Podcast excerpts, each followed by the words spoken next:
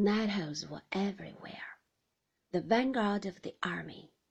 They took the terrace, they sprawled about the paths, they leaned, vulgar and lanky, against the very windows of the house. They made indifferent sentinels, for in many places their ranks had been broken by the roebuck plant, and they lay with crumpled heads and listless stems, making a pathway for the rabbits. I left the drive and went on to the terrace, for the nettles were no barrier to me, a dreamer.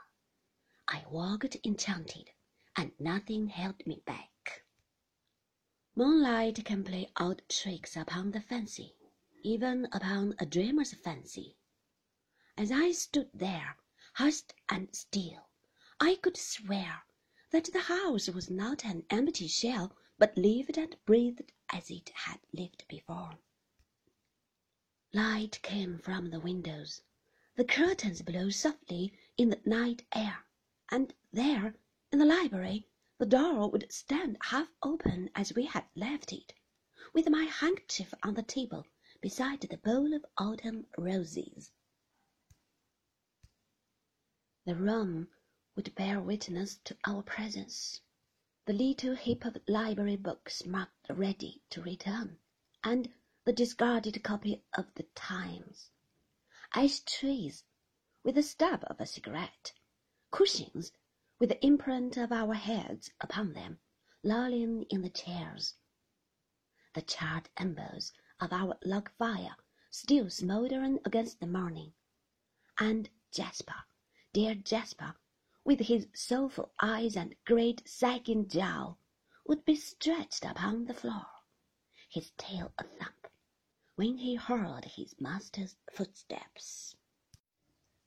A cloud, hitherto unseen, came upon the moon and hovered an instant like a dark hand before a face. The illusion went with it, and the lights in the windows were extinguished. I looked upon a desolate shell, soulless at last, unhaunted, with no whisper of the past about its staring walls. The house was a sepulchre. Our fear and suffering lay buried in the ruins. There would be no resurrection. When I thought of Manderley in my waking hours, I would not be bitter. I should think of it as it might have been could I have lived there without fear. I should remember the rose garden in summer, and the birds that sang at dawn, tea under the chestnut tree, and the murmur of the sea coming up to us from the lawns below. I would think of the blown lilac and the happy valley. These things were permanent. They could not be dissolved. They were memories that cannot hurt. All this I resolved in my dream, while the clouds lay across the face of the moon, for, like most sleepers, I knew that I dreamed.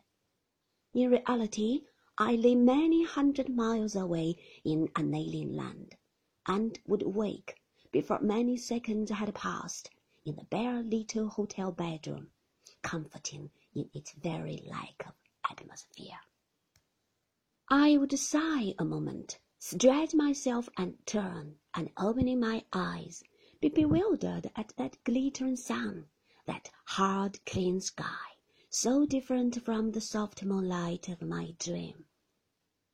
The day would lie before us both, long, no doubt, and uneventful, but fraught with a certain stillness, a dear tranquillity we had not known before.